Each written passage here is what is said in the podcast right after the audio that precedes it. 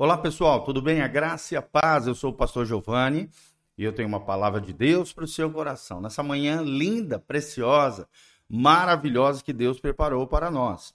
Ontem tivemos um culto abençoado, o culto da fé, que está disponível para você no nosso facebook.com barra pastor.gil, G-I-O, e também no nosso canal do YouTube, PR Giovanni. PR Giovanni é o nosso canal do YouTube, com mais de 1.500 vídeos, muito material desde 2007, trazendo material de conteúdo teológico, conteúdo bíblico, para abençoar e edificar a sua vida.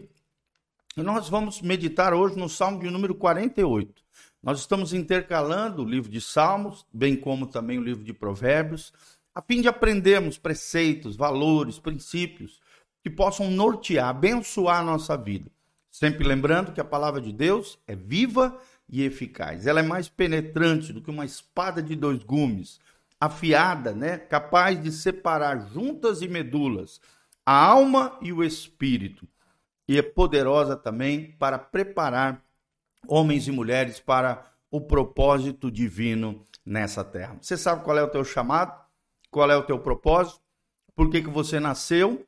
Essa é uma das perguntas ontológicas, ou seja, que abrange a, a, a qualidade, o sentido do nosso ser. Será que você sabe responder essa pergunta? E é sobre isso que nós vamos falar também. Sempre estamos falando aqui nas ministrações sobre questões da relação entre o homem e Deus, entre a humanidade caída no pecado que precisa de um redentor, transformador, santificador extraordinário, Jesus de Nazaré, o nosso Senhor. Então, o Salmo, é, o Salmo 48, ele fala sobre toda a cidade de Deus o louva. É o título que o salmista colocou aqui para nós. Ele começa dizendo: Grande é o Senhor e muito digno de louvor.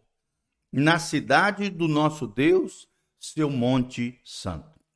O que é o Monte Santo? O Monte Santo, na verdade, claro, fisicamente era a cidade de Jerusalém, era uma cidade construída sobre um monte. O lugar onde estava o tabernáculo de Davi, uma casa de adoração provisória até então, e depois o santuário de Deus, o templo de Salomão. Mas prefiguramente também fala de algo futuro, do lugar da presença de Deus. Muitas vezes o Monte Santo, o Monte de Sião, né, o Monte do Senhor, é uma referência ao céu. Ou seja, tanto na terra existe uma adoração ao Senhor, ao Senhor Deus, que é digno de louvor, ou seja, ele merece todo louvor, todas as ações de graças dos humanos como suas criaturas. Deus é digno de louvor. Deus é digno de exaltação. O ser humano foi criado para desfrutar da presença de Deus e viver para o louvor da sua glória. Foi o que os grandes teólogos no século XVIII definiram como propósito eterno de toda a humanidade: que o homem desfrute da presença do eterno, do Criador, e também viva para o louvor da sua glória. É o que Paulo também fala em Efésios capítulo 1, ele fala que nós somos criados em Cristo Jesus e nele, no amado, nós nascemos e vivemos para o louvor da sua glória. Como é que está a área da adoração aí na sua vida, querido? A quem você tem adorado? Ao Senhor e você se torna semelhante a quem você adora. Se você adora o dinheiro, você vai se transformar numa coisa, num bicho, num trem terrível, né? Porque você se torna aquilo que é o teu ídolo, aquilo que é o teu Senhor.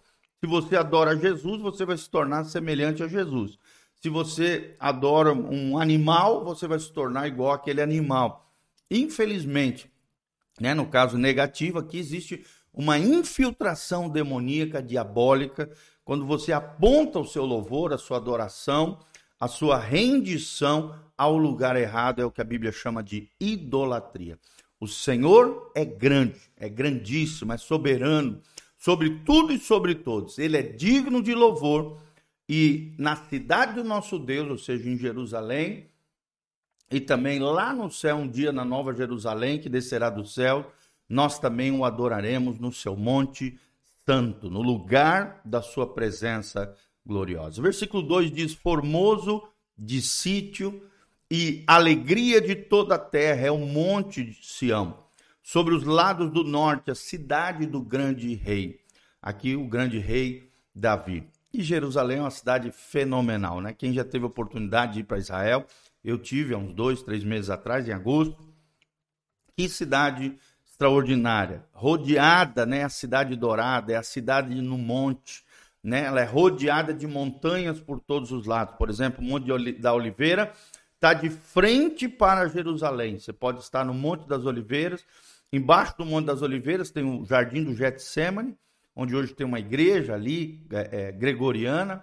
O, e, e, é interessantíssimo, você está lá no Monte das Oliveiras, é, é, adorando, louvando, orando, com as mãos estendidas de frente está a cidade de Jerusalém, a Jerusalém Oriental, a antiga Jerusalém, com seus muros dourados ao redor, protegendo toda a terra. Essa grande cidade, a cidade do grande rei Davi. Nós fomos lá onde é o túmulo do rei Davi, também na parte central ali da Jerusalém Oriental, um grande castelo, que hoje é um museu lindíssimo ali de Israel. Que coisa linda isso, né? Esse sítio, é, essa cidade que alegra toda a terra. Ao mesmo tempo que Jerusalém é uma cidade disputada entre as três principais religiões do mundo, catolicismo, judaísmo e o islamismo, é uma cidade gloriosa, né? é, é uma cidade no Monte Sião, entre um grande monte e ao redor rodeada de outros grandes montes, um lugar privilegiado, um lugar da onde Jesus vai reinar é, com graça, com glória. A partir de Jerusalém virá toda a lei, né? De Sião sairá toda a lei. Jesus governará a partir de Jerusalém com cetro de ferro, de graça e de glória, né? Ele é poderoso, ele é o rei dos reis, é o descendente de Davi, aquele que em breve reinará sobre tudo e sobre todos a partir da cidade santa, da cidade de Jerusalém. Deus é conhecido nos seus palácios por um alto refúgio. Olha que coisa linda. Deus está num alto refúgio, num lugar alto. Por quê? Porque ele é um grande Deus.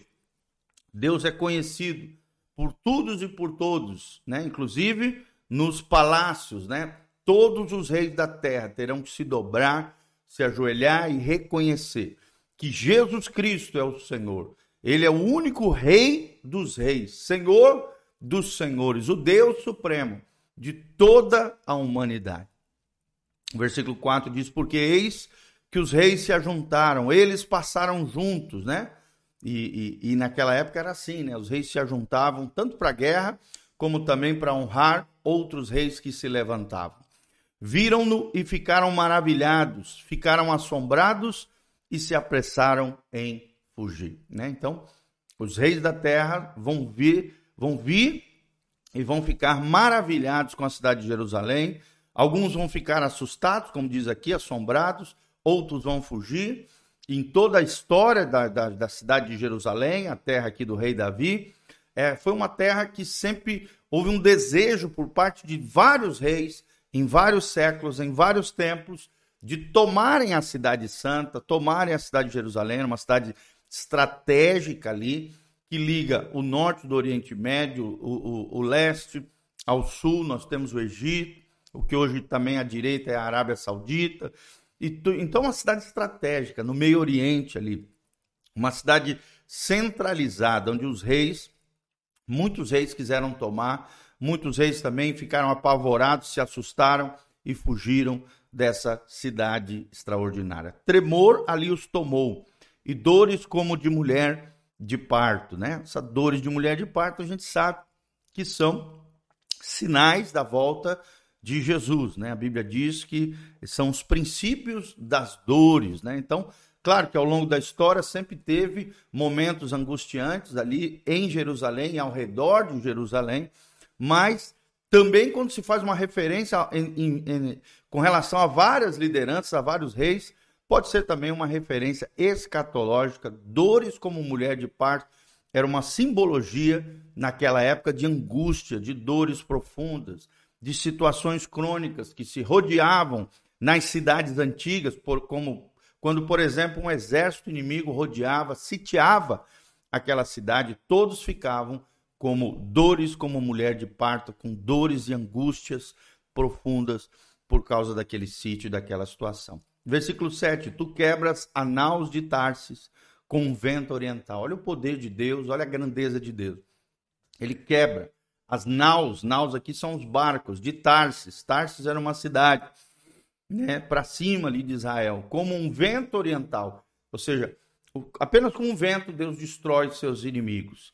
E no 8 diz: Como o ouvimos, assim vimos na cidade do Senhor dos Exércitos, na cidade do nosso Deus, Deus a confirmará para sempre. Jerusalém é uma cidade especial. Jerusalém é uma cidade eterna. Jerusalém, a partir de Jerusalém, o trono do descendente de Davi reinará sobre tudo e sobre todos. Isso é escatologia, profecia, e passarão os céus e a terra, como diz Mateus 24. Porém, as minhas palavras, as palavras de Jesus, as palavras dos profetas, da lei dos profetas e as palavras do Mestre e dos seus apóstolos jamais passarão. Um terço da Bíblia, 28% da Bíblia Sagrada são profecias. Muitas já aconteceram, outras estão acontecendo diante dos nossos olhos, mas é interessante, muitas ainda estão para acontecer. Então se prepare, Jesus está voltando. Quando ele voltar, vai estabelecer seu reino sempre eterno para, para reinar a partir de Jerusalém, essa cidade dourada, cidade extraordinária, abençoada, Jerusalém, a cidade de Jerusalém. Que Deus abençoe sua vida, sua casa, sua família. Que debaixo tem um link de descrição com todas as informações da nossa igreja e ministério. Também tem as informações de como você pode contribuir conosco que a graça e a paz de Jesus venha sobre todos nós, em nome de Jesus. Amém e amém.